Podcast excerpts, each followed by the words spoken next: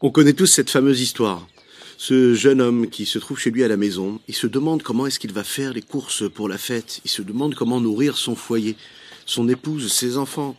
Et là, il fait un rêve. Il fait un rêve, il rêve de ce trésor qui se trouve sous le pont, dans ce petit village qui est tout près du royaume, du royaume de ce roi qui est très très très très riche et qui a de nombreux trésors.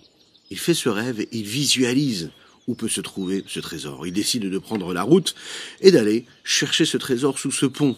Arrivé sous ce pont, il voit qu'il y a un gardien qui est sous ce pont. Il se dit comment je vais faire? Comment est-ce que je peux récupérer ce trésor? Voilà que le gardien le voit, avec ses habits déchirés. Une heure passe, deux heures passent. À la fin de la journée, il voit qu'il est toujours là. Il lui demande Mais dis-moi, que fais-tu ici? Pourquoi est-ce que tu es là? Qu'est-ce que tu attends? Et là, cet homme-là n'avait rien d'autre que de lui dire la vérité. Il lui a dit, mais tu sais, je cherche, je cherche quelque chose que j'ai perdu. J'ai rêvé que j'avais reçu un magnifique trésor qui m'attendait sous ce pont et je suis venu le chercher.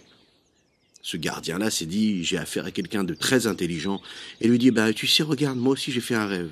Comment est-ce que tu t'appelles? Oui. D'accord, tu t'appelles comme ça, Herschel. Eh bien, j'ai rêvé que j'avais un trésor qui était caché sous le four d'un certain homme qui s'appelait Herschel. Je ne sais pas si tu le connais, il habite dans un village assez lointain d'ici. Ce Herschel se dit dans sa tête Oui, lui aussi, il a rêvé qu'il avait un trésor, mais ce Herschel, c'est moi. Il a donc pris la route, il est rentré chez lui, et il a cassé la cheminée derrière le four, et il a trouvé ce magnifique trésor. Nous avons tous ce trésor en nous, chacune et chacun d'entre nous, il suffit juste d'aller le chercher, il est à nous. Il est en nous, à nous, et à l'intérieur. Il suffit juste de se fatiguer un petit peu pour aller le trouver. Bokertov le Koulam, bonjour à toutes et à tous. Je suis infiniment heureux de vous retrouver en cette magnifique matinée que Dieu nous offre sur la terre. J'espère que vous allez bien. Euh, et que euh, vous passez de bonnes fêtes de Sukkot. Nous arrivons au terme de ces fêtes-là, bah, Ezrat Hashem avec les deuxièmes fêtes ce soir qui démarrent. Donc nous allons en, apprendre ensemble notre notre notre Tania bah, du jour ainsi que de la fête. On va prendre un petit peu d'avance pour euh, avoir le Tania déjà de la fête Ezrat Hashem de demain et après-demain. Euh, juste après, c'est quelques notes de Negoun.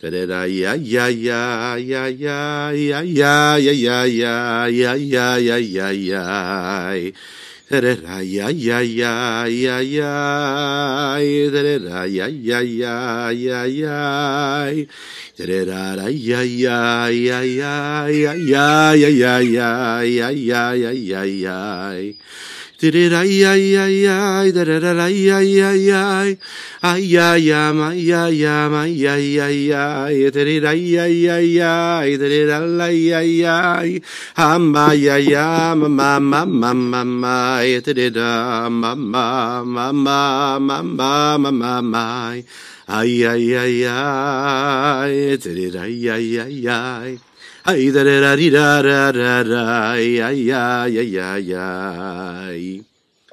Ceux qui nous rejoignent, je suis infiniment heureux de vous retrouver en cette magnifique matinée que Dieu nous offre sur la terre. N'hésitez pas à partager, à liker et commenter cette publication afin que nous soyons encore et toujours plus, plus à étudier cette sainte Torah. Nous étudions ce matin pour la à Shelema totale et complète de Avraham Nissim Ben Sultana. Kadosh Baruch lui envoie une à Shelema totale et complète, ainsi que les Ilui Nishmat Aviu Mori, Rabbi Reuven Benisser, la Shalom. Si tu cherches, eh bien tu trouveras. Vous connaissez ce fameux texte de nos sages. Celui qui dit J'ai cherché, je n'ai pas trouvé, ne le crois pas. Celui qui dit Je n'ai pas cherché, j'ai trouvé, ne le crois pas. Celui qui dit J'ai cherché et j'ai trouvé, alors là tu peux le croire. Si vraiment on cherche, on peut trouver. Mais il faut savoir, un, quoi chercher, deux, comment le chercher. Ce que nous allons voir ici, c'est que Parfois, le trésor, il est chez l'homme, il est en l'homme, mais il ne sait pas qu'il a ce trésor. Il est persuadé que le bonheur, que le trésor, on connaît ce principe-là, se trouve ailleurs, il est là, il faut le trouver.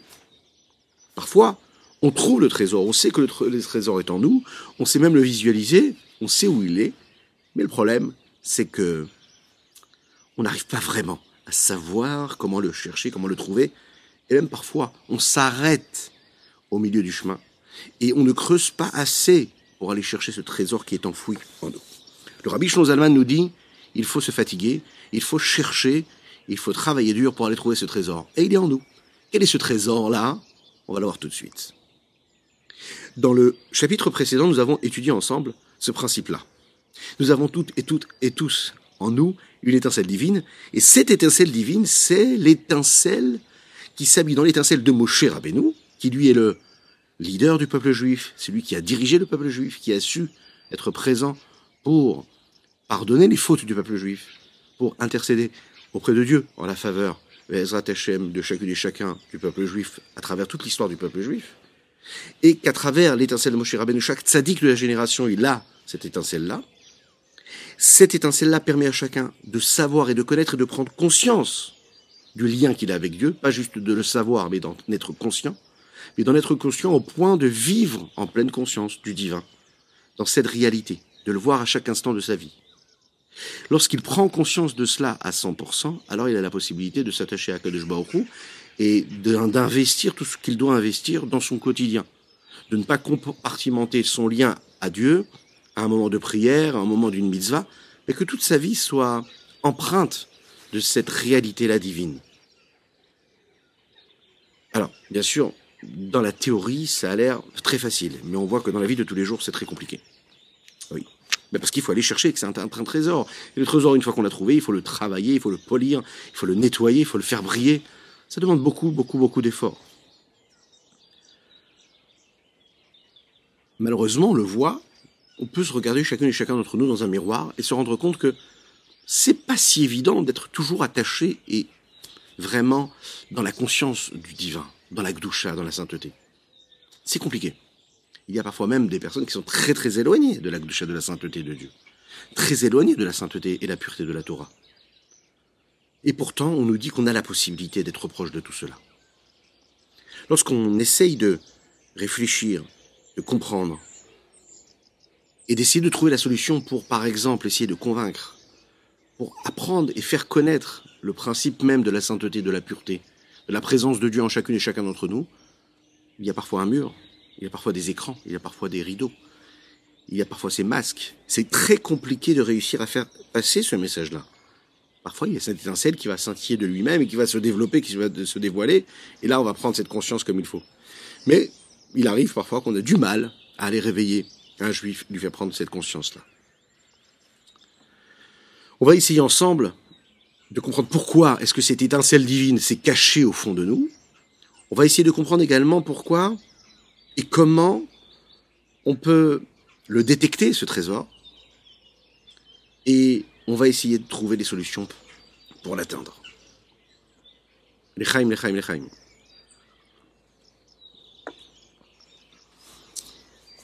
Pour bien comprendre comment est-ce que c'est possible que dans chacune et chacun d'entre nous, il y a cette étincelle divine qui nous attache à Dieu, et qu'en même temps, on a du mal à vraiment se connecter à cette étincelle, on va prendre l'exemple du trésor, et donc du, encore mieux que d'un trésor, d'un, du belle pierre précieuse.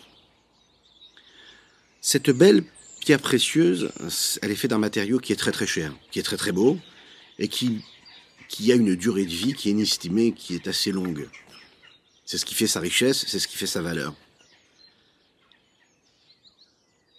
Lorsque l'on trouve, il y a tout un processus où on va le travailler, le polir, le travailler comme il faut, on va le nettoyer. D'abord, on va retirer tout ce qui, tout ce qui colle à ce, ce diamant-là. Pour cela, il va falloir aller creuser au fond de la terre. Ça demande beaucoup d'efforts, de fatigue physique, qui est indépendante de ce diamant-là. C'est-à-dire qu'on va mettre tout en mouvement autour de ce diamant-là pour faire en sorte d'aller le trouver tout au fond de la Terre. Ensuite, il va falloir le nettoyer comme il faut, et ensuite, il va falloir le faire briller, aller chercher, demander à un expert qui lui aura pour mission d'aller retirer toutes les petites taches qu'il y aura sur ce diamant-là, afin de le laisser briller comme il faut. Une fois qu'on aura enlevé toutes les petites taches, il va falloir le faire briller comme il faut. Alors, nous sommes tous ce diamant-là, vous connaissez cette fameuse histoire de cette dame-là, assez âgée, qui attendait dans la longue file d'attente pour recevoir son dollar du rabbi de Lubavitch. Elle attend, elle attend, elle attend, et elle se rend compte que la, la, la, la file est, est, vraiment très très longue, et elle voit le rabbi au fond, qui a plus de 90 ans, qui est là et qui donne et patiemment et qui sourit à chacun un dollar. Elle se dit comment c'est possible, elle arrive devant le dollar et dit au rabbi, mais comment vous faites? Comment vous faites pour ne pas être fatigué? Rester des heures comme ça pour donner un dollar à chacun, écouter chacun, lui répondre à ses questions. Et là, Le rabbi a répondu avec un grand sourire, on l'imagine, lorsque l'on compte des diamants, on ne peut pas se fatiguer. Oui, alors nous sommes tous des diamants, chacune et chacun d'entre nous. Peu importe ce que nous faisons, peu importe ce que nous disons, peu importe ce, que nous, ce, à quoi nous pensons, qui peut être positif ou négatif, mais ce diamant, il reste ce diamant-là. Le diamant, il peut être dans un endroit qui est très sale, il peut être tout au fond de la terre, mais ça reste un diamant. Après, ce qu'il y a autour, c'est ce qu'il y a autour. Alors, il y a les saletés qui sont extérieures et superficielles, il y a les saletés qui sont un petit peu plus intérieures, qui sont à l'intérieur même des fois de la pierre précieuse ce diamant-là. Mais le diamant reste un diamant. Le problème, c'est que ces diamants-là, hein, c'est pas parce que c'est un diamant qu'il est automatiquement dévoilé. S'il n'est pas dévoilé, ça veut dire qu'il n'est pas sain. Et s'il n'est pas sain, ça veut dire qu'il n'a pas encore toute sa valeur et qu'il n'est pas encore détecté pour ce qu'il est. Pour cela, on va devoir travailler pour retirer tout ce qui est autour du corps. Autour du corps, de ce corps-là qui est autour de cette étincelle divine qui se trouve dans l'âme divine. Il va falloir travailler sur le corps, ensuite on travaillera sur l'âme, afin de faire briller l'étincelle qu'il y a dans cette âme-là, qui est cette, étincelle divine. Qu'est-ce que ça veut dire travailler le corps ainsi que travailler l'âme? Eh bien, il y a des efforts physiques, mais il y a aussi des efforts de l'âme, des efforts spirituels, c'est-à-dire aller travailler les potentiels, les forces et les énergies de l'âme, afin que se dévoile et que commence à briller ce diamant intérieur que nous avons toutes et tous en nous. La première étape, pour comprendre le fossé qu'il y a entre la sainteté, tellement grande, et le juif, c'est qu'il y a à l'intérieur de chacune et chacun d'entre nous une réalité juive, une réalité qui s'est étincelle divine, qui fait que nous sommes attirés par la sainteté, par la notion de Gdusha, de sainteté. Oui, c'est quelque chose qui existe. Pourtant, le corps qui est autour nous fait oublier cela. Il nous fait complètement oublier cette sainteté-là, cette pureté-là.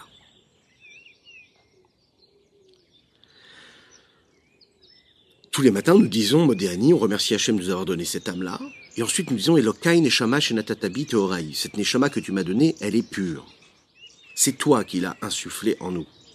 Dès l'instant où la Neshama, l'âme, est descendue dans le corps de l'homme, alors à ce moment-là, elle aura du mal à trouver ce chemin-là de retour et ce chemin-là pour vivre dans cette pureté-là.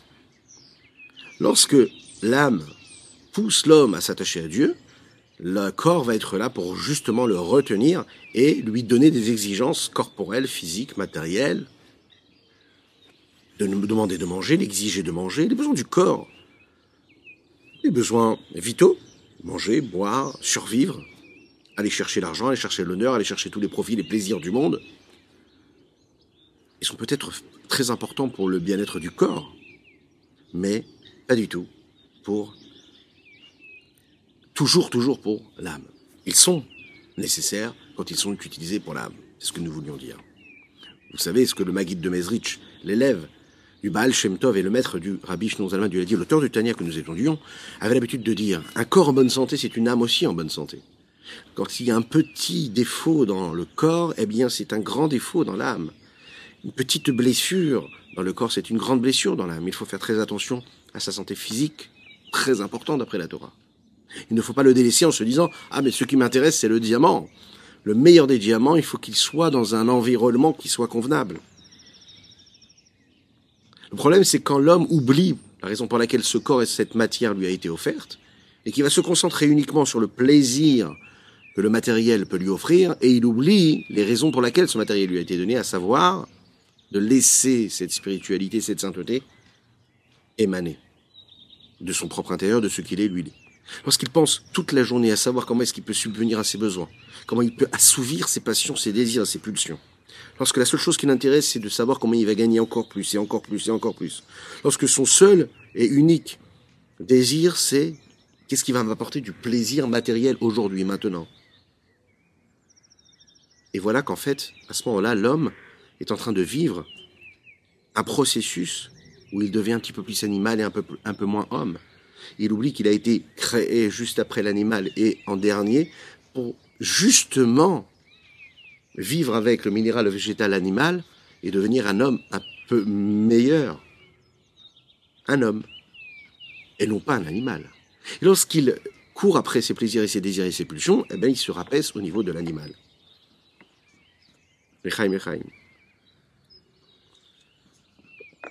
De façon tout à fait naturelle, lorsqu'un homme est plongé dans les plaisirs du monde, il n'est pas capable, il ne peut pas recevoir, il n'y a pas de réseau de sainteté. Pourquoi? Parce qu'en fait, la grossièreté et la matérialité créent un, elle brouille, on va le dire comme ça, elle brouille complètement les ondes de glucha de sainteté. Plus l'opacité de la matérialité de la grossièreté est présente, et moins la sainteté peut se dévoiler, moins elle sera présente. Comme il est dit, Yeshurun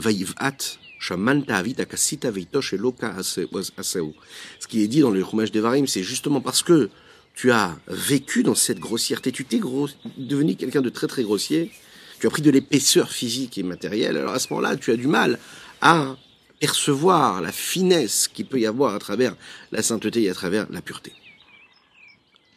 Alors la solution que nous avons à cela, et pour cela, qui est convenable, c'est déjà une chose, bah déjà de ne pas trop plonger dans les plaisirs du corps. Mais de donner au corps ce dont il a besoin. La juste mesure, comme le Rambam a l'habitude de le dire, la juste mesure des choses. Maintenant, si un homme est déjà plongé dans les plaisirs du corps, il a cette dépendance du plaisir et du désir. À ce moment-là, ce qu'on va lui demander, c'est de briser, de créer des fissures dans cette matérialité, cette grossièreté, afin de laisser immiscer des petits rayons de soleil, des petits rayons de sainteté divine le Zohar Kadosh apporte pour cela un, exemple, exemple d'un arbre, un bel arbre qui monte jusqu'au ciel. Alors l'arbre, vous savez, quand on le coupe, on peut en faire du feu. Et le feu, lui, il est censé prendre cet arbre-là, ce bois-là, et le brûler. Lorsque le feu n'arrive pas à prendre, alors à ce moment-là, on prend l'arbre, on le coupe en petits morceaux, et à ce moment-là, on a plus de facilité de faire prendre ce feu-là, et lorsque les petits morceaux vont commencer à brûler, alors à ce moment-là, le gros morceau de l'arbre, lui, pourra commencer à brûler. Ici, il faut comprendre que le feu, c'est la neshama, c'est l'âme divine. L'arbre, c'est le corps. Le feu de la neshama, lui, est censé se saisir de ce corps-là, se poser sur ce corps-là, vivre à l'intérieur de ce corps-là et, éclairer, le réchauffer, lui donner la flamme dont il est censé, euh, euh, avec laquelle il est censé vivre toute sa vie, son quotidien. Il est censé éclairer le corps. Parfois, la Neshama ne réussit pas à éclairer le corps. Dans ces cas-là, à la il n'y a pas d'autre solution que de faire quoi? De briser ce corps. Dans quel sens on le brise? En lui faisant mal, mais en trouvant des petites fissures dans lesquelles on va réussir à initier cette lumière-là. Alors, il y a différentes façons de le faire. Il y a des situations où Akadosh Baruch va amener à l'homme, malheureusement, des situations où il va, va recevoir des coups, des blessures, physique, de la vie, que Dieu nous en préserve. Ça peut arriver. Il va lui envoyer des épreuves qui vont le réveiller. Et ça arrive, on le sait, parfois, dans la vie d'un homme, il y a des difficultés, et l'homme, il se dit, ok, très bien. Il prend un petit peu plus sa respiration, il prend du recul sur son existence, il se dit qu'est-ce qui s'est passé? Où j'en suis? Pourquoi est-ce que j'ai eu ça? Pourquoi, pourquoi si? Donc Hachem lui a envoyé un petit réveil du haut, pour le secouer un petit peu. Et une fois qu'il a été secoué, de l'intérieur, il va trouver cette lumière-là qui va le rattacher à Hachem. D'un autre côté, parfois ça peut arriver par le bas, non pas par le haut. Et c'est en réalité ce que l'on souhaite, c'est le meilleur qui puisse exister et qui puisse arriver à un homme. Et c'est ce qu'on doit tous rechercher pour ne pas arriver à des situations compliquées. C'est quand ça arrive de nous-mêmes. C'est-à-dire que l'homme fait un effort lui-même et il s'arrête. Il prend le temps de faire ce que nous appelons le Cheshbon Nefesh. Cheshbon Nefesh, c'est-à-dire une remise en question. Se poser les bonnes questions, prendre du recul, se demander si ce qu'il fait, il le fait comme il faut, où il en est dans sa voie chaîne, dans son service de Dieu Est-ce qu'il travaille ses traits de caractère? Qu'est-ce qui se passe avec sa façon d'être? Avec sa pratique de la Torah et des mitzvot? Dans son fort intérieur Faire une vraie, une vraie remise en question sincère, profonde. Alors à ce moment-là, quand il arrive de temps en temps à faire ces remises en question, eh bien il arrive à se travailler, à prendre un petit peu plus de, plus de recul, et donc il brise un petit peu plus sa matérialité et il se connecte un petit peu plus à la spiritualité. Regardons dans les mots ce que le Rabbi Zalman nous dit. Rak bagouf. Mais juste avant, nous allons dire les quatre lignes qui, sont, qui précèdent. Je vous rappelle qu'aujourd'hui, nous sommes le 20 du mois de Nissan, de l'année Meuberet, dans cette partie du Tania. Vekoarze, cette force-là, la force que nous avons, que Dieu nous a donnée, hein, de rattacher la conscience et le savoir à Dieu. Yesh bechol nefesh bibet Israël, elle se trouve dans l'âme de chacune et chacun d'entre nous. Binikata minishmat Moshe Rabbeinu shalom, cette force-là nous a été donnée par Moshe de mémoire bénie. Rak shenitapsha nefesh bagouf. Après que l'âme se soit habillée dans le corps, tzricha ligar elle a besoin de se fatiguer. C'est pas parce qu'elle a été habillée, c'est pas parce que j'ai une étincelle divine et une étincelle de Moshe Rabbeinu en moi que j'ai plus besoin de travailler. Au contraire, je vais devoir fournir des efforts et encore et encore pour réussir à la faire, euh, euh, à la faire rejaillir. Cet effort-là qui doit être euh, fourni, c'est un effort qui doit être démultiplié. Beaucoup de force, beaucoup d'énergie. Ça va pas se faire facilement. Le Rabbi Zalman dit un terme ici, il dit kfula ou mechupelet. Redoubler d'efforts. Et ce qu'elle est cette force-là? Ha'achat yegiad basar. La première, c'est travailler dur. C'est-à-dire le travail de la chair, le travail du corps. Retirer tout ce qui nous rend trop grossier corporellement, physiquement, les vatèches et tagouf, afin de travailler le corps ou les achnio chez le soumettre, afin qu'il n'obscurcisse pas alors un nefesh, la lumière de l'âme, que comme il est expliqué plus haut, Shemazor au nom du Zohar, des goufa de la salek beneora des nishmata mevachinle, le corps, d'accord, un corps, qui lui ne reçoit pas cette lumière-là, c'est-à-dire qui ne réussit pas à, accepter cette lumière qui vient d'en haut. Quelle lumière? C'est la lumière de son âme qui vient d'en haut, mais qui est déjà en lui, de cette étincelle-là. Mais va shinlo, il il faut le briser. Si tu n'as pas réussi à faire ressortir cette lumière-là, il faut le briser. Tu vas faire un travail pour calmer tes désirs, calmer tes pulsions, calmer tes passions. C'est-à-dire,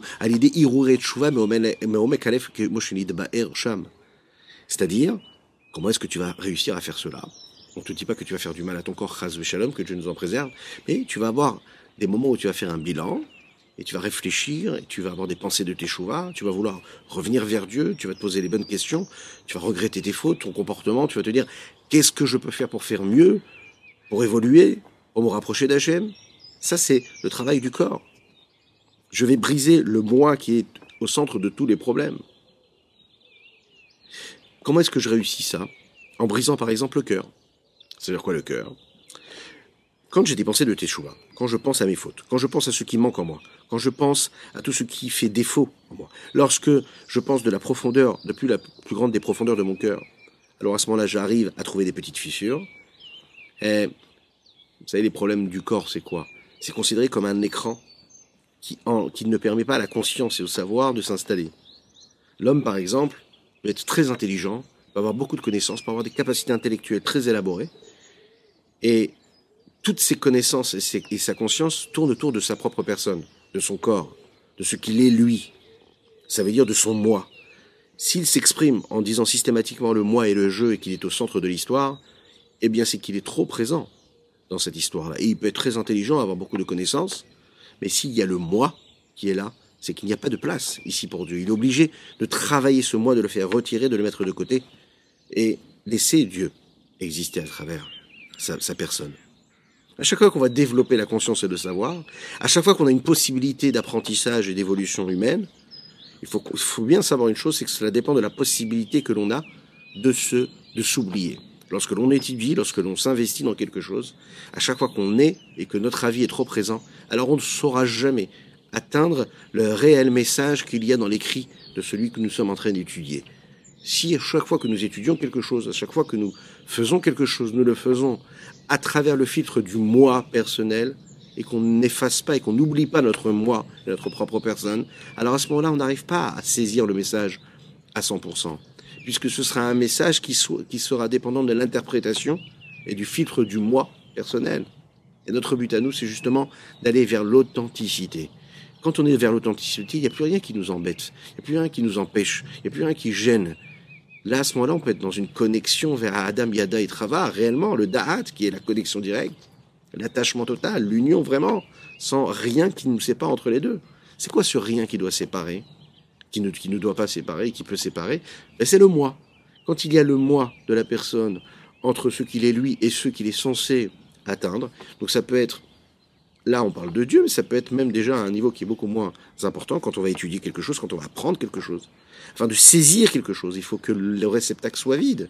Si tu ne fais pas le vide de ce que tu, si tu ne fais pas le vide de ce que tu as en toi, et si tu ne fais encore plus que cela, tu ne fais pas le vide de toi, on ne peut pas atteindre et recevoir et intégrer quelque chose de beaucoup plus grand que toi.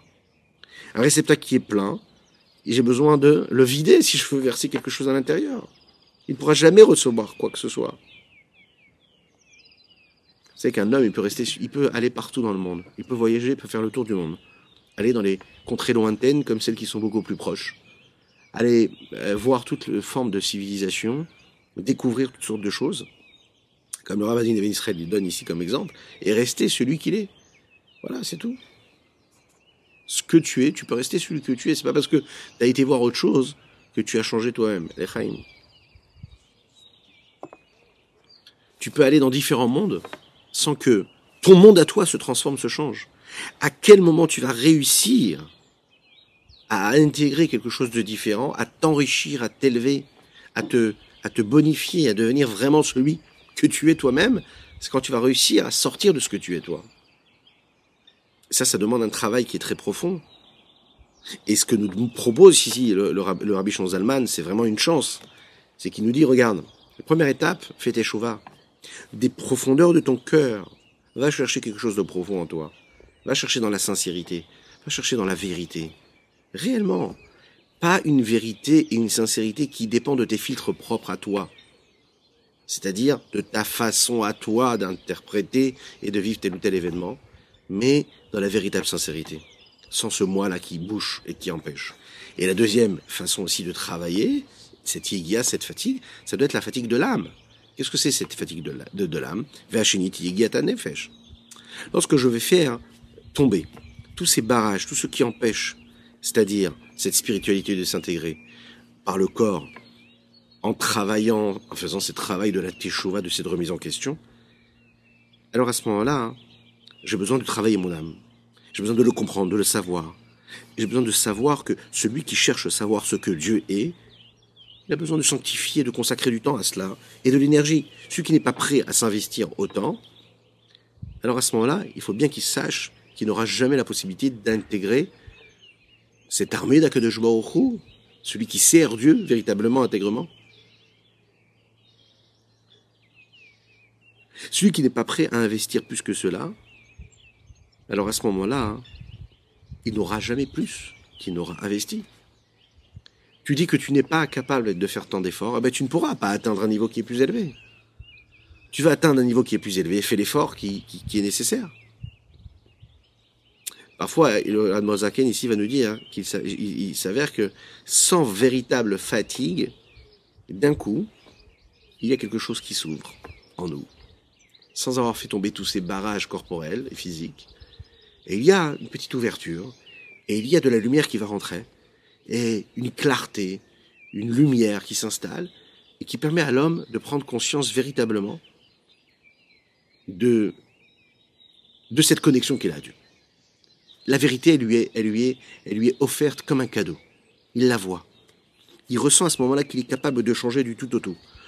Il comprend, il voit cette lumière et il se dit, de cet état-là, je peux changer complètement à un autre état. Ce sont des choses qui arrivent. Et il faut en profiter, parce que c'est ce qu'il y a un réveil qui arrive, il faut le saisir, et tout de suite, tout de suite, travailler avec et, et réinvestir ces énergies qui se sont présentées à nous, pour justement capitaliser dessus. Parce que ça, ça nous aura à demander beaucoup moins d'efforts.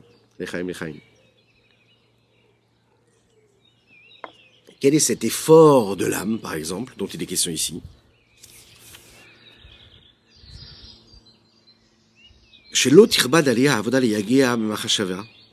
Là, ce sera beaucoup moins fatigant, c'est-à-dire au point d'avoir besoin de réfléchir, d'approfondir les amik ou les idbonen, d'approfondir cette idée, pour arriver à cet attachement de la conscience avec Dieu, il a besoin de réfléchir a priori une heure, une vraie heure, c'est-à-dire investir vraiment, et de réfléchir pendant tout ce temps-là, pendant une heure, vous imaginez ce que ça veut dire rester concentré pendant une heure par exemple. Ça demande beaucoup d'efforts, ça demande aussi beaucoup d'entraînement. Un homme qui s'entraîne tous les jours à se dire pendant une minute, et quand on démarre, on le sait toutes et tous que c'est très compliqué, mais vraiment une minute de se détacher de tout, même de se détacher de son moi, pour être dans l'authenticité et l'intégrité totale du message de la sainteté, de la pureté de Dieu, cette véritable pensée, ou bien une pensée de regret de Teshuvah, mais qui soit vraie, il faut s'entraîner. Comme un sportif, on commence par une minute, ensuite deux, ensuite trois, réussir pendant 60 minutes à rester comme ça, à réfléchir, réfléchir, concentrer, sortir de sa propre personne, c'est pas si évident. Autant pour que ce ne soit pas si difficile que cela. Alors, euh, ce qu'on lui propose, c'est de faire un effort qui soit égal à tout homme. Et Rabbi Zalman ici nous dit dans le Tanya que cette mesure-là de temps que l'on décrit ici, qui est imparti, à savoir cette heure-là, elle n'est pas égale pour tous et toutes. Qui à ce qui est nécessaire pour réfléchir à tout cela, eh bien, Enoshave Nefesh, pas tout le monde, c'est pas égal pour tout le monde. Vous avez des personnes qui ont beaucoup plus de facilité que d'autres à sortir de d'eux-mêmes. D'accord? Il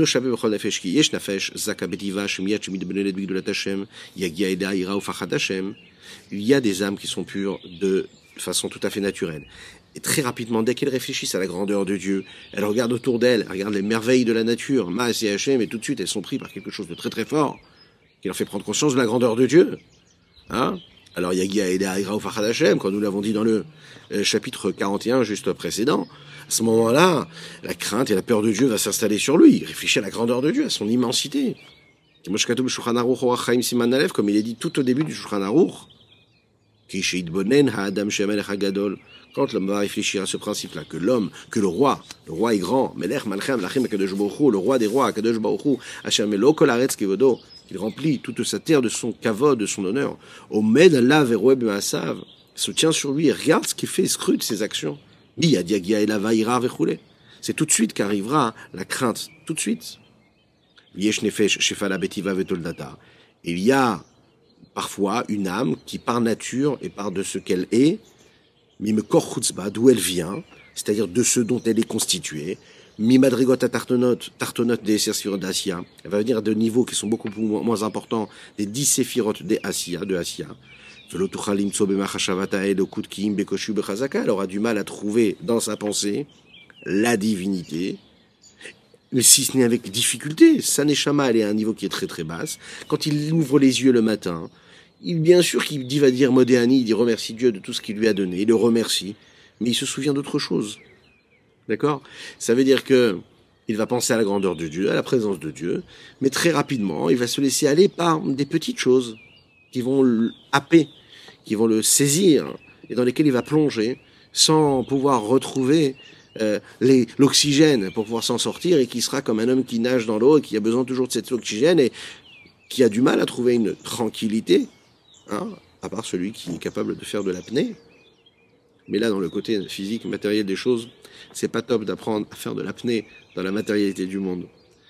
Il est préférable de ne pas savoir vraiment bien respirer et d'aller chercher l'oxygène ailleurs, une bonne oxygène. Quoi qu'on pourrait interpréter différemment, dire que celui qui fait de l'apnée, c'est celui qui réussit à faire, euh, à retrouver justement cette lumière qui est en lui, qui lui permet de vivre dans la matérialité, mais tout, tout, en, tout, en, ayant cette énergie, cette lumière qui est en lui,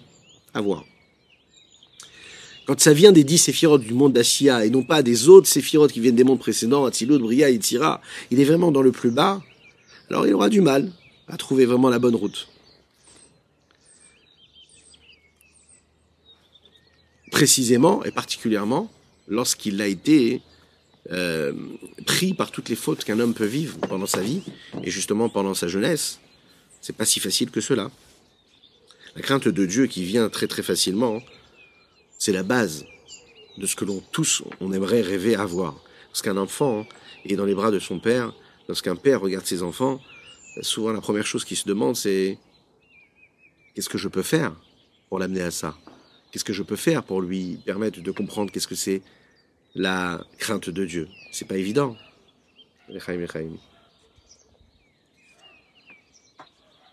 Vous savez que nous sommes dans la fête de Pessah. Il y a une belle histoire qui est racontée sur un jeune homme, un jeune homme qui voulait être accepté dans la yeshiva Tom Chetmim. La yeshiva Tom Chetmim, c'est la yeshiva qui a été fondée selon un ordre bien particulier, avec un système d'études très particulier, qui avait été fondé par le rabbi Rachab, le rabbi Shalom Dovber, qui a ensuite été conduit et dirigé par le rabbi Yosef Yitzhak, ainsi que le rabbi ensuite. Rabbi Yosef Yitzhak, le beau-père du rabbi. Et donc, le directeur concret, effectif, c'était le rabbi Yosef Yitzhak, le fils du rabbi Shalom Dovber. Le rabbi Shalom Dovber avait donné des conditions afin de recevoir les jeunes Bachorim, il fallait vraiment se comporter comme il faut, on l'imagine bien. Et voilà que ce jeune homme-là veut vraiment rentrer dans cette yeshiva à Lubavitch.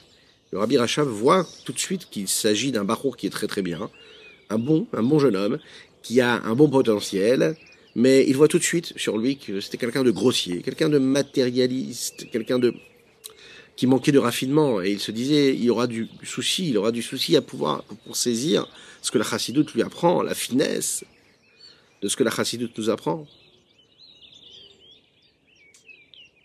Il avait une doucha réelle, mais son corps était assez bas.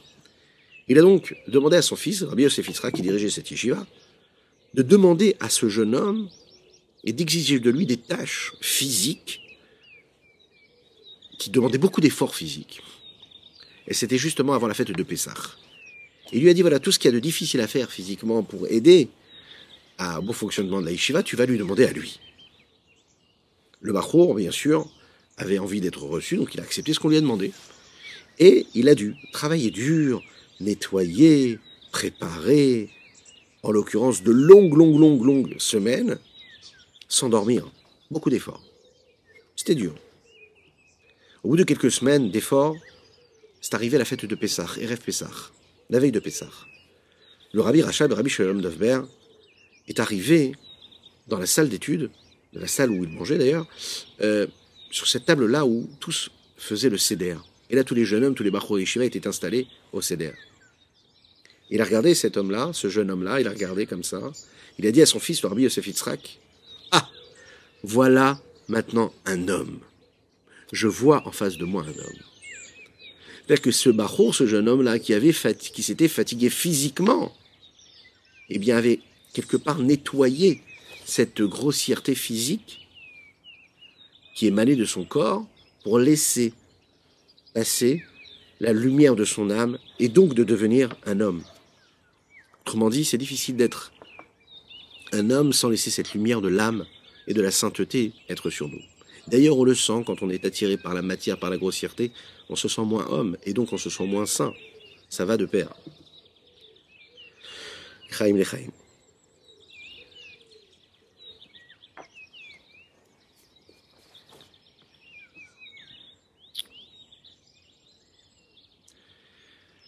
Lorsqu'on est enfant, on regarde les autres enfants de notre classe et on se pose la question, on se demande, on se dit comment cet enfant-là a plus de facilité que moi à étudier? Comment ça se fait que cet enfant-là a beaucoup moins de facilité que moi à étudier? Pourquoi est-ce qu'il est sans arrêt à se lever de sa place? Pourquoi est-ce qu'il cause des tracas au professeur? Pourquoi est-ce qu'il y en a un autre qui, lui, est très très très sérieux, qui se comporte comme il faut, etc. Pourquoi est-ce qu'il y a celui qui doit se casser la tête pour comprendre quelque chose? Et pourquoi il y a un autre qui a la possibilité de l'apprendre avec beaucoup plus de facilité? Vous connaissez l'histoire de Rabbi Akiva qui regardait cette petite goutte là tous les matins?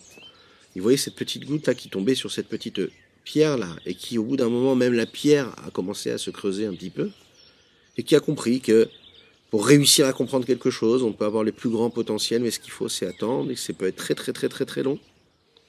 Ça peut demander beaucoup d'exigences, beaucoup d'années de travail. L'essentiel c'est déjà de savoir qu'il y a quelque chose à faire et de savoir comment le faire. S'attacher à la gdoucha, ça demande beaucoup d'efforts. Même lorsque l'on a réussi à enlever tout ce qui nous empêchait physiquement d'atteindre notre but, c'est pas quelque chose qui se fait automatiquement. Il faut qu'il y ait un processus d'évolution de l'âme. D'abord de l'intellect, ensuite du sentiment. Il va falloir investir. Et étant donné que les capacités que nous avons d'exigence pour les développer changent d'un homme à un autre, elles ne sont pas toutes les mêmes. Le niveau de spiritualité d'un homme n'est pas le même pour chacune et chacun. Donc l'attachement qu'il y a à Dieu n'est pas le même pour chacune et chacun. C'est un petit peu comme si, comme on parlait de ce diamant-là, on ne fait pas briller le diamant de la même manière. Pas tous les diamants nécessitent le même travail. Il y a celui qui va naître avec des capacités intellectuelles ou sentimentales émotionnelles qui sont très élevées et qui aura cette attirance pour la chose sainte, il y va facilement, ça lui va, ça lui plaît. Il entend un Dvar Torah et tout de suite, il a envie d'écouter, il se sent euh, proche de cela et il aime ça. Un autre enfant qui va naître comme ça, qui depuis qu'il est tout petit, a une sensibilité beaucoup moins euh, euh, dirigée vers la sainteté, mais plus pour le reste. Alors bien sûr, il va falloir faire beaucoup d'efforts, investir beaucoup de patience pour apprendre à lire une lettre, ensuite un mot, et ensuite une idée, et ensuite comprendre, savoir, s'installer, apprendre un texte et encore un texte, se battre encore et encore. Ça va être très difficile. Est-ce que ça veut dire que celui-là est bien né, l'autre est mal né, ras shalom, de dire une chose pareille Chacun a sa mission, chacun a son travail à fournir. Donc avec cet enfant, il va falloir travailler comme ça, et avec cet enfant, il va falloir travailler comme ça. Et l'adulte, ben, on est tous des enfants, je vous rassure, on l'a déjà dit.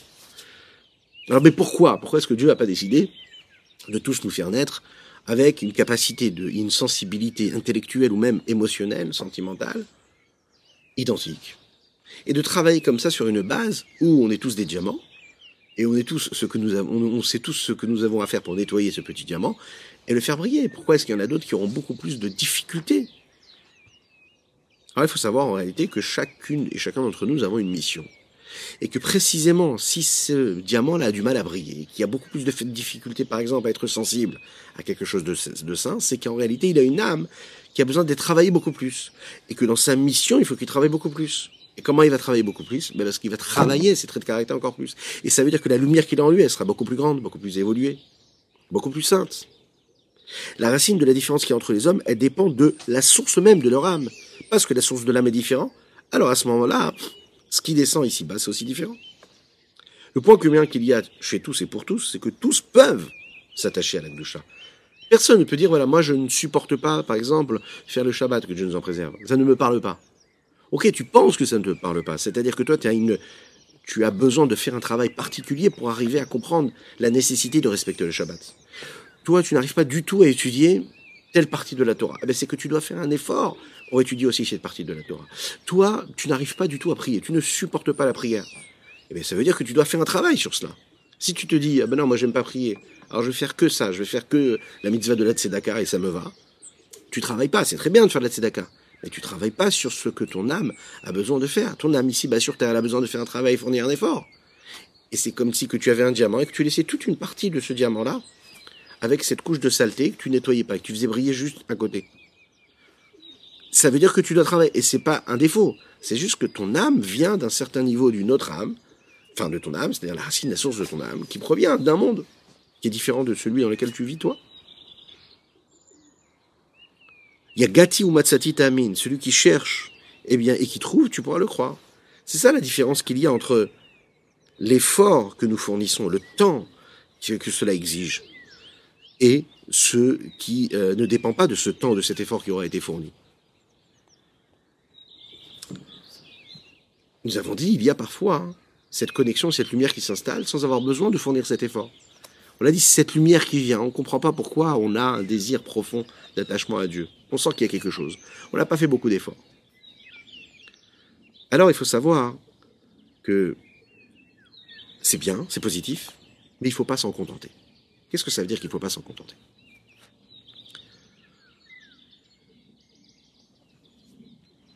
Il est arrivé parfois que des élèves, et même des, gens qui étaient même très éloignés de la chassidoute, aillent voir le tzaddik pour avoir une bénédiction, et là le rabbi les bénissait, et là, leur existence a changé du tout au tout. Combien d'exemples nous avons, de témoignages nous avons de personnes qui aujourd'hui sont des grands rabbinim, des grands érudits, des gens qui influencent énormément des dizaines, des centaines, des milliers de personnes à pratiquer la Torah et les mitzvot, qui ont rencontré le rabbi sans comprendre sa langue, qui se sont retrouvés pendant deux, trois heures à écouter son discours, qui était prononcé en yiddish, et avec un regard, un regard, ils ont changé leur vie. Avec un regard, ils ont décidé de vivre selon les préceptes de la Torah et des mitzvot, d'étudier, de faire la Torah, de faire les mitzvot, d'avoir une famille religieuse pratiquante, d'être attaché à Dieu, de faire des mitzvot du matin au soir. Qu'est-ce qui s'est passé? Juste un regard. Ça veut dire que là, il y a eu quelque chose de fort qui est venu d'en haut. Et là, hein, cette lumière qui est rentrée, elle est rentrée en eux, elle a trouvé une petite ouverture, et elle a brisé cette carapace corporelle physique. Et souvent, on peut se rendre compte que parfois, c'est justement chez ces personnes-là, la, carapace et, et cette protection corporelle qu'il y avait, elle était justement très très très élevée, très très forte, très puissante. C'est souvent des gens qui avaient une façon d'être, qui vivaient vraiment dans le plaisir, dans la passion, des épicuriens quoi. C'est justement ces personnes-là qui, souvent, par cette chance-là, cette bénédiction-là, ont eu la possibilité de, changer complètement leur vie. Lechaim.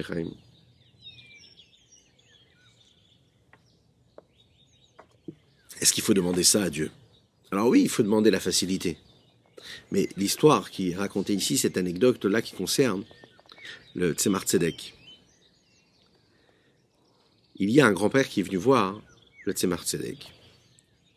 Il lui a dit, voilà, j'aimerais avoir une bénédiction afin que mon petit-fils puisse avoir une irat shamaim et que cette irat shamaim, cette crainte de Dieu, elle vienne automatiquement. C'est-à-dire qu'il soit tout de suite craignant de Dieu. Qu'il n'y ait pas besoin de fournir beaucoup d'efforts. Que ce soit quelque chose de normal pour lui de craindre Dieu. Le Tzemar Tzedek l'a regardé, il lui a dit comme ça. Il lui a dit, sache une chose. Ça fait 50 ans que le Hadmour Azaken de Rabbi Shlomo Zalman et moi, moi, le Tzemar Tzedek, son petit-fils, on travaille sur cela afin que rien n'arrive facilement dans l'Aïrat Shamaim chez un juif. Parce que l'Aïrat Shamaim, ça doit venir avec des efforts. Et toi, tu me demandes que ton petit-fils ait l'Aïrat Shamaim facilement Non, ça ne va pas venir facilement. La crainte de Dieu, c'est quelque chose qu'il faut aller travailler dur, dur. Pas qu'elle arrive comme ça. Il faut aller investir de l'effort. Il faut travailler afin que on puisse trouver vraiment la Emouna. Yagati ou Matsati, Amin.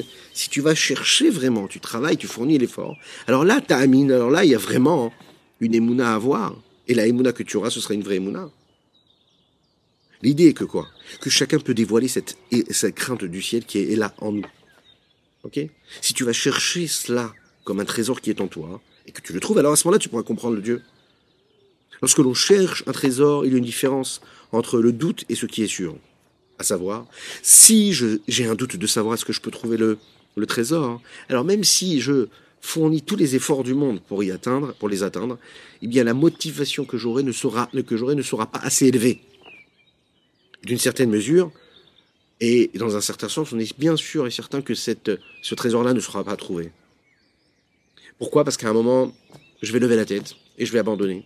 Je veux dire, comme je suis pas sûr, alors même si j'ai fourni beaucoup d'efforts, je peux m'arrêter sur la route. Mais quand un homme est persuadé de savoir, il est là, il sait qu'il y a un trésor, alors à ce moment-là, il ne compte plus les heures, il ne va plus compter les énergies. La seule chose qui va l'intéresser, c'est d'aller chercher ce trésor-là. Il sait que ce trésor est là. Donc en fait, dès l'instant où il se lève le matin jusqu'au dernier moment où il va dormir le soir, et même quand il dort, il vit sur, sur ce nuage-là. Il vit dans cet investissement-là. Il va fournir tous les efforts. Il ne voit pas les efforts, il ne voit pas les minutes. Il dépasse le temps et l'espace parce qu'il sait qu'il va trouver ce qu'il doit trouver.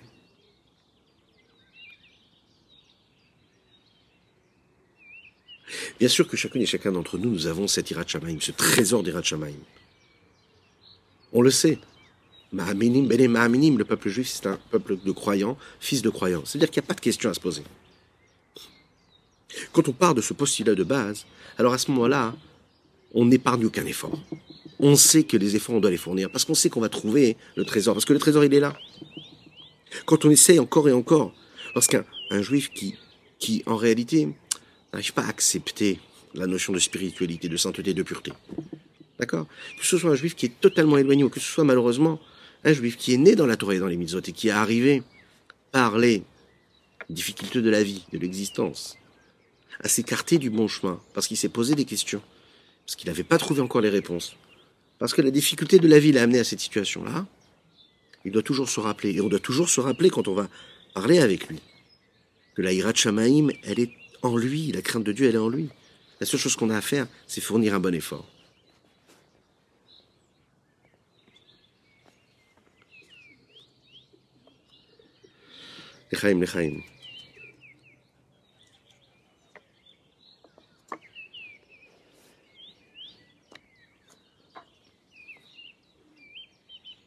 Celui qui cherche, il va trouver.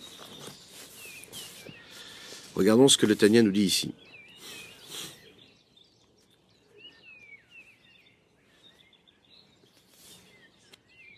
ויש נפש שפלש בטבעה ותולדת המקור חוץ בהם מדרגות תחתונות דסי הספירות דעשייה. ולא תוכל למצוא במחשבת האלוקות כי אם בקושי בו חזקה ובפחת אם הוא טמאה בחטאת נעורים שהעוונות- שהעוונות מבדילים וכולי. Précisément, si c'est une âme qui a été entachée de ces fautes-là que l'on peut commettre lorsque l'on est jeune, et que ces fautes-là, en réalité, elles restent sur l'homme, elles restent sur l'âme, mais elles, elles bougent, elles cachent l'homme, elles créent en réalité quelque chose qui va ne plus permettre la sensibilité de l'âme. L'âme n'arrive plus à être sensible à rien du tout, à cette sainteté. Parce que malheureusement, les fautes, elles bouchent l'âme. Elles créent comme ça une opacité. Euh, on sait par exemple qu'un homme qui a mangé quelque chose d'impur, d'interdit, eh bien, s'il ne le savait pas, euh, il n'est pas, il ne, mérite pas une punition particulière. Pourquoi? Parce qu'il ne savait pas, il ne connaissait pas la Torah et les mitzvot, il a mangé quelque chose de non caché. Ensuite, il fait échouer et se dit mais qu'est-ce qui se passe? Voilà, j'ai mangé pas caché un jour. Ça, c'est pas grave. Il va pas être puni pour ça. Par contre, l'âme, c'est sûr qu'elle a été entachée. C'est sûr que l'âme, elle a reçu quelque chose de négatif de cela. Il va falloir travailler très très dur pour retirer cette saleté-là qui s'est posée sur cette âme-là. C'est-à-dire que, mis à part les faits qu'il y a des difficultés pour chacune et chacun d'entre nous, parce que ça fait partie du jeu, que ce soit difficile de trouver ce trésor-là, quand on lui alourdit la tâche, parce qu'on faute et qu'on pêche, on fait pas des choses comme il faut, et qu'on se laisse aller à des égarements, eh bien on rajoute des couches comme ça d'impureté qui vont bloquer l'âme et qui vont l'empêcher d'aller trouver cette sainteté, cette pureté-là. C'est-à-dire de créer cette connexion à Dieu. Quand tu te sens plus sensible à la chose divine, à la chose sainte, tu te sens loin de cela, c'est parce que malheureusement tu as laissé encore une couche et encore une couche de saleté s'installer. Alors à ce moment-là, hein, c'est pas sûr que tu arriveras tout de suite à ressentir de manière profonde cette connexion. Mais Vadaï mais mais le Rabbi Shlomo Zalman nous dit quand même sache, quand même, même si tu as reçu tout cela, tu as reçu tout ce qui s'est caché en toi, au Mikol Makom, Bekoshi Bechazaka, Shetit Chazek, Meod Machashavato, Beometz Vigia Rabba Vomek Gadol, Lehamik Gdolat Hashem Shagdola, tu auras bien sûr des difficultés d'y arriver, mais sache que tu auras quand même la possibilité d'y arriver. Mais Vadaï Tagia Elaval Kolpani Mahiratata Aniskaret Leel, cette crainte inférieure de base viendra quand même en toi et tu l'auras, même si tu es à ce niveau-là. Comme les Chachamim le disent, nos sages le disent, Yakati Umatsati Ta'amin. Tout celui qui cherche et qui trouvera, alors à ce moment-là tu peux le croire. On a posé la question dans la Gemara, comment est-ce qu'on peut comprendre que celui qui a cherché, qui n'a pas trouvé, tu peux pas le croire? Un homme qui dit qu'il n'a pas trouvé, après qu'il a cherché. Pourquoi est-ce que je ne le crois pas? S'il a cherché, il a cherché. Pourquoi tu ne croirais pas? Si vraiment il a cherché. S'il n'a pas cherché, d'accord, mais si vraiment il a cherché, pourquoi est-ce que tu ne le crois pas? On a expliqué que Yagati Velo Matsati, celui qui a cherché, qui n'a pas trouvé, ne croit pas qu'il s'est fatigué. Ça veut dire quoi? On croit qu'il n'a pas trouvé, mais on ne croit pas qu'il a vraiment cherché. Et la nuance, elle se fait ici. Ok? Il dit qu'il n'a pas trouvé, d'accord. Mais est-ce que ça veut dire qu'il a vraiment cherché? Il n'a pas bien cherché. Parce que si il l'a pas trouvé, ça veut dire qu'il ne s'est pas assez fatigué comme il fallait. Comme dans d'autres notions qui concernent l'âme, il faut savoir qu'il n'y a pas de mesure qui soit unique. C'est très difficile de rendre égal et d'analyser de manière égale toutes les âmes, tous les corps, tous les esprits, tous les cœurs. Il y a celui qui a besoin de se fatiguer peu et pour trouver beaucoup. Il y a celui qui se fatigue beaucoup pour trouver très peu.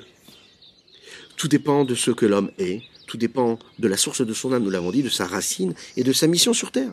Mais le principe est toujours le même. Celui qui se fatigue, d'accord, et qui s'est fatigué suffisamment, il trouvera. C'est une promesse. Ortiftif, comme il est dit dans les textes. Il est dit dans Michelet, par Shlomo celui qui recherche la Torah, celui qui recherche cela, et qui le demande comme de l'argent, comme des trésors, alors à ce moment-là, Astavin Hashem. Alors il pourra comprendre la, sainteté, la, la crainte de Dieu. Pirouche, qu'est-ce que ça veut dire? De la même façon qu'un homme qui cherche un trésor, un diamant, qui est caché dans, le, dans, le, dans les tréfonds de la terre. qui cherche et qui court après, hein, avec une, fatigue énorme. C'est de la même manière qu'il faut aller chercher avec une fatigue phénoménale pour dévoiler les galotes, pour dévoiler au Tsar ce trésor-là de crainte de Dieu. Atsafoun qui est caché au Moustar Vinatalev, qui est caché, qui est voilé dans la compréhension et le discernement de son cœur. C'est l'endroit où sont cachés les sentiments, les émotions profondes qu'un homme peut avoir, même s'il n'a pas l'impression de les ressentir. Elles sont là, elles sont cachées. Chez le col Adam B. Israël, Israël, de chaque un et chacune du peuple juif. Il y a cela. C'est le point profond qu'il y a dans le cœur, dans lequel il y a un sentiment qui n'est pas encore dévoilé, mais qui est caché. Comme il est dans la source profonde de ce qui est voilé, dans la bina. Qu'est-ce que c'est la bina? C'est la, la mère de tous les sentiments. Et ce trésor-là, il est le même pour tout le monde. C'est ce grand trésor d'Akadosh Baruch c'est le trésor de la crainte de Dieu. Mais là, si tu n'arrives pas à le trouver, cherche mieux. Yagata ou Amin. La question c'est combien et comment l'homme doit chercher. Si un homme dit j'ai tenté mais j'ai pas réussi, la question qu'on doit se poser, qu'on doit lui poser, c'est combien tu as essayé? Si tu as essayé comme tous ceux qui servent, qui, qui essayent et qui cherchent la crainte de Dieu et que tu n'as pas réussi à trouver, alors à ce moment-là, hein, c'est que tu n'as pas cherché comme toi tu devais chercher. Si tu as essayé de chercher comme ceux qui cherchent de l'argent, par exemple, pas ceux qui cherchent les irachamim, ceux qui cherchent de l'argent, ceux qui cherchent à gagner de l'argent, ceux qui cherchent un trésor et qui savent où se trouvent les trésors, avec autant d'investissement, avec autant de profondeur, avec autant de d'engouement et de chaleur et de volonté et de vitalité. Alors à ce moment-là, Astavini hein, Ratachem. Si tu investis beaucoup, tu comprendras Dieu. Tu veux pas investir, tu peux pas le comprendre. Puisque le postulat de départ, c'est que la crainte de Dieu, elle est là déjà chez chacune et chacun d'entre nous. Parfois de manière dévoilée, parfois de manière cachée, parfois de manière profonde, parfois de manière moins profonde. Alors à ce moment-là, tu peux comprendre que tu pourras y arriver et réussir à l'atteindre. Comment? Chez I, parce qu'il faut savoir que cette compréhension du cœur qu'il y a dans chacune et chacun d'entre nous, Bechina ou Madriga chez le c'est quelque chose qui dépasse le temps. Elle, elle est en nous, elle est ancrée en nous, dans le cœur de chacune et chacun d'entre nous. Et si on trouve la bonne ouverture, la bonne clé pour l'atteindre, alors ce moment pour la trouver, parce que ça veut dire quoi? Elle dépasse le temps, elle dépasse l'espace. Elle n'est pas construite et bâtie sur le même rythme et la même, euh, la, même pulsation, si l'on pourrait dire, que le processus de notre vie habituelle. C'est la raison pour laquelle elle ne peut pas entrer et s'imbriquer avec le processus de l'âme normale, c'est-à-dire du quotidien de l'homme. C'est la raison pour laquelle, quand il arrive quelque chose de compliqué à un homme, quelque chose qui va dépasser le temps et l'espace, c'est-à-dire quelque chose qui va, qui va, qui va, qui va couper sa routine. Alors à ce moment-là, il arrive à se poser les bonnes questions et se dire, wow, qu'est-ce qui se passe, où j'en suis? Il va réfléchir. Donc il faut réussir à nous-mêmes faire ce travail-là. On va casser cette routine-là essayer de trouver la petite fissure, pour pouvoir introduire le travail comme il faut, comme quand on va, chercher ce trésor-là, et que on sait qu'il est, à des milliers et milliers de mètres sous la terre, et qu'il va falloir trouver le, bon fonctionnement et la bonne façon de, creuser pour, l'atteindre.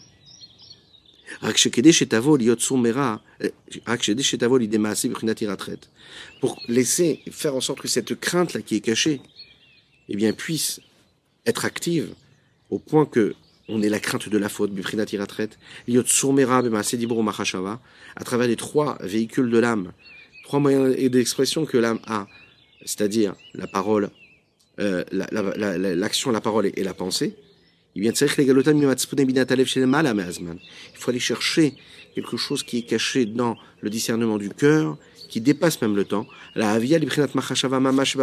pour l'amener au niveau de la pensée véritable qui se trouve dans la pensée, qui se trouve dans le cerveau de l'homme et d'y réfléchir et d'y penser, d'y investir du temps et de l'énergie pendant du temps, pendant un temps qui est réellement défini en tant que tel. Jusqu'à ce que cette action-là puisse dépasser le potentiel vers quelque chose de beaucoup plus concret, c'est-à-dire s'écartant du mal et faisant le bien dans la pensée, dans la parole et dans l'action parce qu'il a reconnu cela, il est clair en lui, il a compris, il a scruté cette, cette notion-là. C'est-à-dire, Hachem, Atzofé, ou Mabit, ou Maazin, ou Makshiv, ou Mevin, et Kol Il comprend qu'Akadosh Baruch scrute, regarde, et que Dieu, il est là, il entend. il entend chaque chose, il est euh, à l'écoute de chaque petit détail et qui comprend tout ce qu'il est en train de faire. Ou Voren Velibo, il est là, il vérifie ce qui se passe dans son cœur, dans ses reins, dans chaque chose, chaque élément de son corps. La traite la crainte de la faute, elle se tient avant tout chez l'homme, et elle précède même la sensation et l'émotion qu'un homme peut avoir dans son ressenti de la présence de Dieu dans le monde.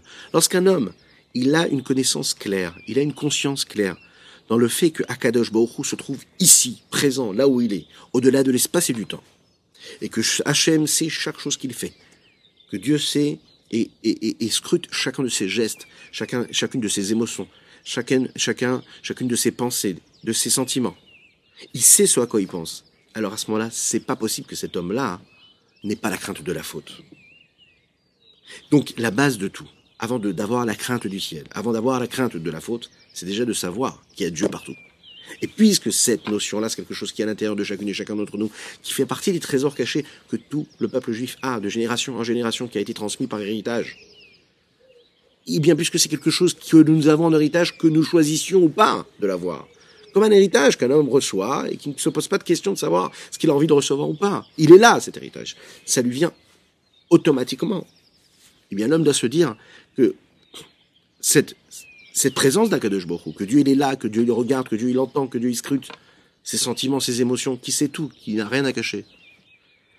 Ça, il doit le savoir, ça doit lui donner la force de se dire qu'au-delà de l'espace et du temps, il a la possibilité d'avoir l'énergie nécessaire pour avoir la retraite la crainte de la faute.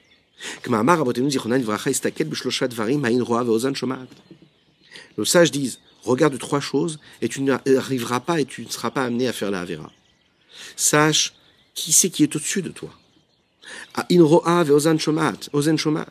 Il y a un œil qui voit, il y a une oreille qui écoute. Et comme le dit dans les Maximes de nos pères, dans le Masechet Avot, et mais tout ce que tu fais, c'est écrit dans le grand livre de la vie, et bien que notre sensibilité, notre, euh, euh, notre capacité de nuance n'est pas assez sensible au point de comprendre et de voir, de saisir comment Dieu il est là présent, puisque les mots qu'on emploie ici quand on dit que Dieu voit, que Dieu scrute, que Dieu est présent, ce sont quand même des notions physiques, matérielles, que nous connaissons nous. C'est un mode de fonctionnement et un code qui correspond à ce que nous sommes nous. Mais Dieu, Dieu n'a pas cet aspect physique. Comme l'avait dit Rabbi Roland Ben Zakkai, vous en souvenez, on avait rapporté cette anecdote-là qu'il avait dit à ses élèves juste avant de mourir et qui lui ont demandé qu'est-ce qu'on peut apprendre, qu'est-ce que vous pouvez nous donner comme enseignement pour tout le reste de notre vie. Et il avait répondu comme ça, il a dit, sachez bien une chose, que quand un homme fait une faute, d'accord, la seule chose qu'il dit, c'est quoi? Chez l'Oirani à Adam Il se dit que, au moins que je fasse cette faute-là, que personne ne, voit quand je fais cette faute, que Dieu nous en préserve il leur a dit, ayez la crainte de Dieu comme vous avez la crainte de l'homme. Si tu crains que quelqu'un sache ce à quoi tu es en train de penser, alors ça veut dire que tu donnes pas avoir, tu ne dois pas avoir cette pensée. Si tu n'es pas sûr d'accepter que cet homme-là entende, qu'une autre personne entende le mot que tu vas dire, ne dis pas cette parole.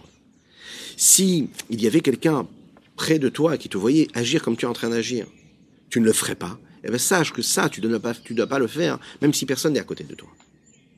Crains Dieu comme tu crains une personne. Et tu auras la véritable crainte. Ariad Rabba, il faut savoir, puisqu'Akadosh Baruch lui n'a pas d'œil physique matériel qui est limité par la, matérialité.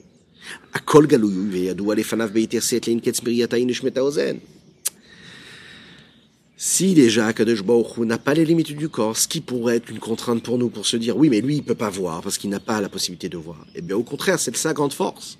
Étant donné qu'il n'est pas limité par les limites de la visibilité, de la vue de l'homme, qui elle est concrètement limitée, même s'il peut voir, mais ce qu'il peut voir c'est limité, Dieu a la possibilité de voir de façon infinie, puisqu'il est au-dessus même de la capacité de limite. Donc, puisqu'il est au-dessus de la capacité de limite, il peut voir ou ne pas voir, donc il est au-dessus même de la limite de la vue d'un homme, ou bien de la limite de ce qu'un homme peut entendre. Al-Derech Machal, c'est un petit peu, vous savez, comme il y a des ondes, il y a un réseau, bon, ben c'est quand même limité. Il hein, faut qu'il y ait une borne, mais il faut qu'elle soit quand même infinie. Ben, la borne infinie n'existe pas, hein, il faut qu'il y en ait une autre. La Kadosh il n'a pas besoin de ça, puisqu'il est au-delà de toutes ces limites-là. Rakou Al-Derech Machal, un peu comme l'exemple que nous donnons que Mohadam Ayoda ou Marish Batzmo, comme un homme, par exemple, qui, qui sait, qui, est conscient et qui ressent Tout ce qui est fait, tout ce qui est actif et réel dans les 248 membres de son corps, comme par exemple Kemo, corps ochom, comme par exemple euh, le froid, le chaud, quelque chose qu'il ressent. L'homme est capable même de ressentir même la chaleur de l'ongle de son pied si elle touche quelque chose qui est brûlant. Ça paraît insignifiant, mais il le sent dans tout son corps. Il le ressent, ou bien comme une personne qui se prend les pieds dans le pied, euh, qui se prend le pied dans le pied du lit, par exemple. Vous savez ça, ça fait mal, ça fait mal. Aïe.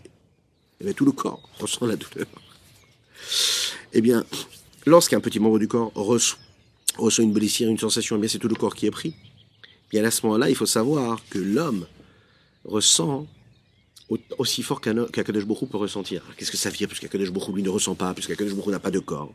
Il faut juste comprendre une chose. Ça veut dire que un petit détail fait partie de tout ce qu'il y a de plus grand. Pour Dieu, il n'y a pas de nuance, il n'y a pas de différence, il n'y a pas de limite. Tout est pris avec la même force.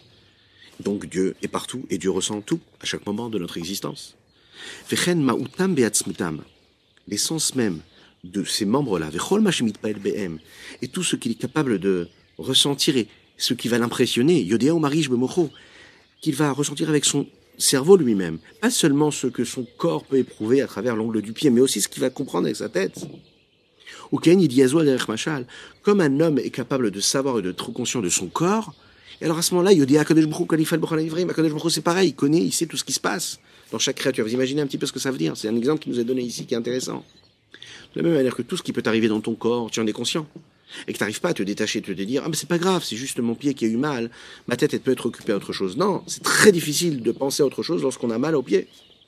Pourquoi? C'est-à-dire qu'on est, on est dans une forme de conscience totale de tout ce qui nous arrive dans notre corps, de chaque membre de notre corps, de notre esprit, de ce que nous ressentons, de la façon avec laquelle nous respirons, du débattement de notre cœur, de l'emballement, de la chaleur de notre sang, de la façon avec laquelle il il, nourrit et, qu'il oxygène chaque, chaque endroit de notre vie et chaque organe de notre corps, mais attachés en bonne santé pour chacune et chacun. Ouais. Et de la même manière que toi, tu es conscient de tout ce qui se passe dans ton corps, et que tu peux pas te détacher de cette conscience-là, sache que Dieu c'est pareil. Tout ce qui se passe dans toutes les créatures, au niveau des arbres, au niveau, au niveau des oiseaux qui chantent, au niveau de chaque être, de chaque être, de, des millions, des milliards d'êtres humains qu'il y a sur Terre, des millions, des milliards de créatures terrestres, célestes, des différents niveaux de la créature, du minéral, du végétal, de l'animal, de l'homme, partout. Dieu est conscient de tout ce qui peut arriver, comme un homme est conscient et ressent tout ce qu'il peut avoir et tout ce qu'il peut euh, ressentir dans son corps.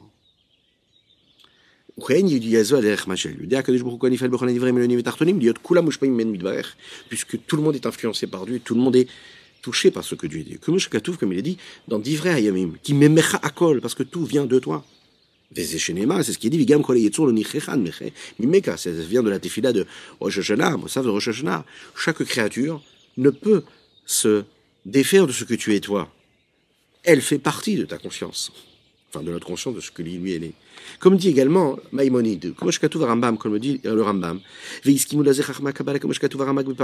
dit Rabbi Moshe Cordovero, dans le Pardes, dans ses livres de la Kabbalah, les sages de la Kabbalah sont d'accord avec Maïmonide. Shibidi Atatzmo, quand un homme est conscient de ce qu'il est lui, quand il se voit être, alors, Akadosh Baruch aussi, de la même manière, lui aussi, voit et est conscient et sait toute créature. C'est-à-dire que Dieu sait chaque chose au même moment. Il sait ce qui se passe avec chacun. C'est pas une créature qui a été créée par Dieu et ensuite Dieu laisse la créature se débrouiller toute seule. Chaque chose, Akadosh est conscient à 100%. Rak seulement le Hanoazaken, il précise quand même, sachez une petite note cet exemple-là, qui principalement apparaît dans le Talmud, dans la Gemara Berachot, de la même manière qu'Akadosh Baruch remplit tout le corps, le monde, pardon, ma Akadosh Baruch Malekol Olam, Afneshama Mela et. De la même manière qu'Akadosh Baruch remplit tout le monde, alors la Neshama aussi, elle remplit tout le corps de l'homme. De la même manière que la Neshama, l'âme, elle ressent le corps, alors ça veut dire qu'elle est touchée par ce qui se passe dans le corps. Elle est influencée par ce qui se passe dans le corps. À ce moment-là, Akadosh Baruch aussi, de la même manière, il ressent et il sait toutes les créatures qu'il y a dans le monde. Et tout ça, et no elal shakir cet exemple qui nous a été donné, c'est seulement pour, allez, donner un petit peu de sensibilité à l'oreille de l'homme, qu'il puisse un petit peu saisir de quoi il s'agit. comme on ne peut pas saisir vraiment ce qu'est la divinité, ce qu'est la notion de Dieu, on a besoin de cette métaphore, de cette allégorie, qui dépend de domaines que nous, nous pouvons maîtriser, connaître et comprendre et saisir, afin de recevoir quelque chose et comprendre ce qui peut euh, définir ce que Dieu va ressentir, ou ce que, entre guillemets, ressentir. C'est-à-dire le contact de Dieu avec toutes ces créatures, en l'occurrence, comme on vient de l'expliquer, afin de permettre à chacun de comprendre et à chaque oreille d'entendre. Aval Behemet, le rabbi Shonzalman nous dit ici, il faut quand même le savoir, que Machal Domen Michel Klal. Cet exemple que nous donnons de l'âme dans le corps, ok, ça ne ressemble pas vraiment à ce que Dieu est par rapport à toutes les créatures et par rapport au monde entier. Pourquoi? Qu'il est fait chez Adam, parce que l'âme de l'homme est non pas seulement l'âme animale vitale, Afilo même l'âme intellectuelle, c'est-à-dire cette âme-là qui est l'intermédiaire, qui fait la passerelle entre l'âme animale et l'âme divine, ve qui n'est même l'âme divine elle-même. Imite paelet mimeore Elle ressent, elle est impressionnée par ce qui se passe dans son corps ou de la douleur qu'il est en train de ressentir. Un homme ne peut pas se voiler et se cacher de ce que son corps est en train de ressentir. Elle ressent, elle est impressionnée et elle change en fonction de ce que son corps est en train de vivre. Pourquoi? Pourquoi? Parce que cette âme intellectuelle ou divine, même si elle est raffinée, elle est, elle est, elle est vraiment différente de ce corps physique et matériel de cette âme animale, elle est dans, elle est habillée dans l'âme vitale, qui elle est habillée dans le corps de l'homme. Donc puisque cette âme divine qui est habillée dans l'âme vitale, qui cette âme vitale est habillée dans le corps, vient d'un niveau qui est très élevé, qui lui est en unicité totale avec le corps, donc, comme il y a cette unicité qui est créée par ce lien-là, non seulement l'âme, elle, c'est elle qui permet au corps d'être, d'avoir cette énergie-là, de cette vitalité, mais c'est aussi le corps qui, lui, permet à cette âme d'être en activité.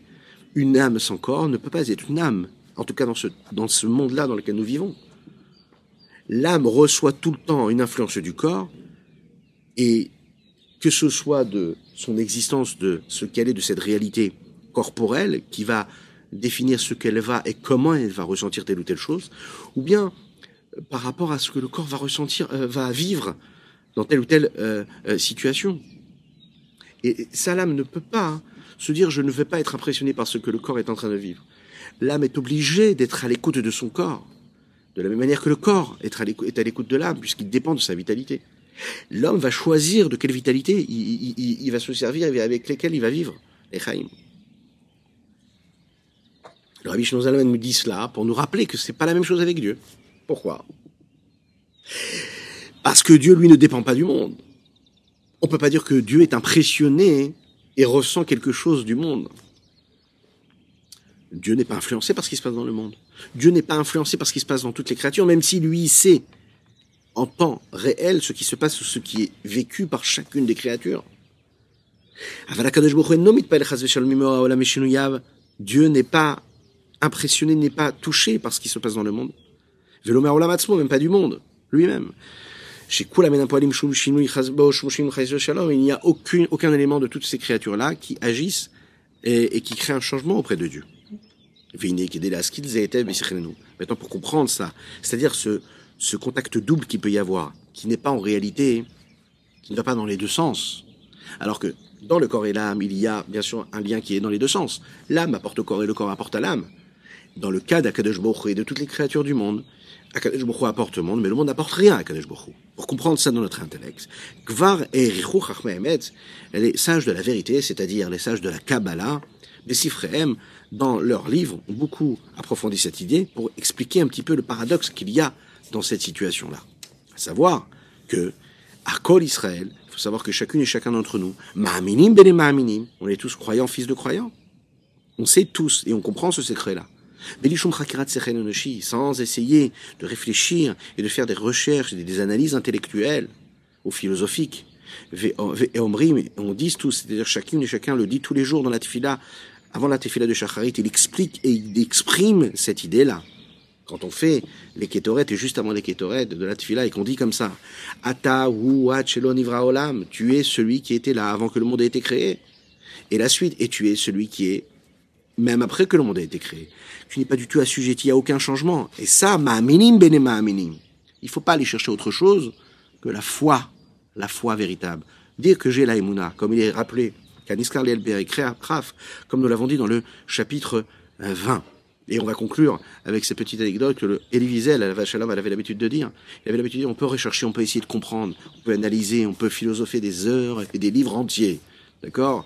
Pour comprendre la présence de Dieu, pour comprendre pourquoi est-ce que le peuple juif a cette foi en Dieu, pour pour, comprendre et analyser comment Dieu existe, comment Dieu il est dans le monde, comment il est infini, comment il n'est pas touché, comment on peut comprendre, saisir ce paradoxe-là de la présence de Dieu ici-bas sur terre.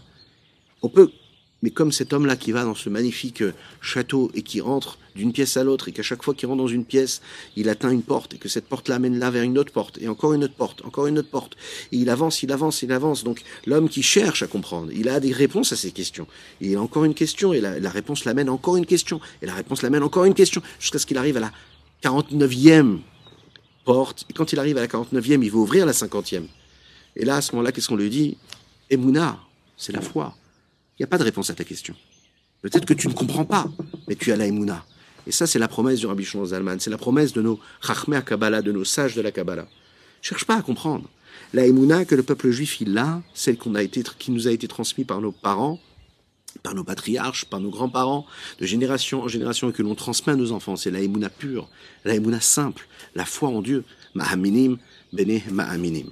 Sur ces mots, on conclut ce Tania du jour, ainsi que des deux jours qui suivent en vous souhaitant, Bezrat Hashem, de passer une bonne fin de fête de Pessah. N'oubliez pas de fêter la Seudat Mashiach comme nous avons l'habitude de faire selon la volonté du rabbi de Lubavitch, mais aussi de tous les rébéines qui ont suivi ce qui a été initié par le Baal Shem Tov, Rabbi Israël Baal Shem Tov, Seudat Mashiach, la dernière Seuda, juste avant la fin de la fête.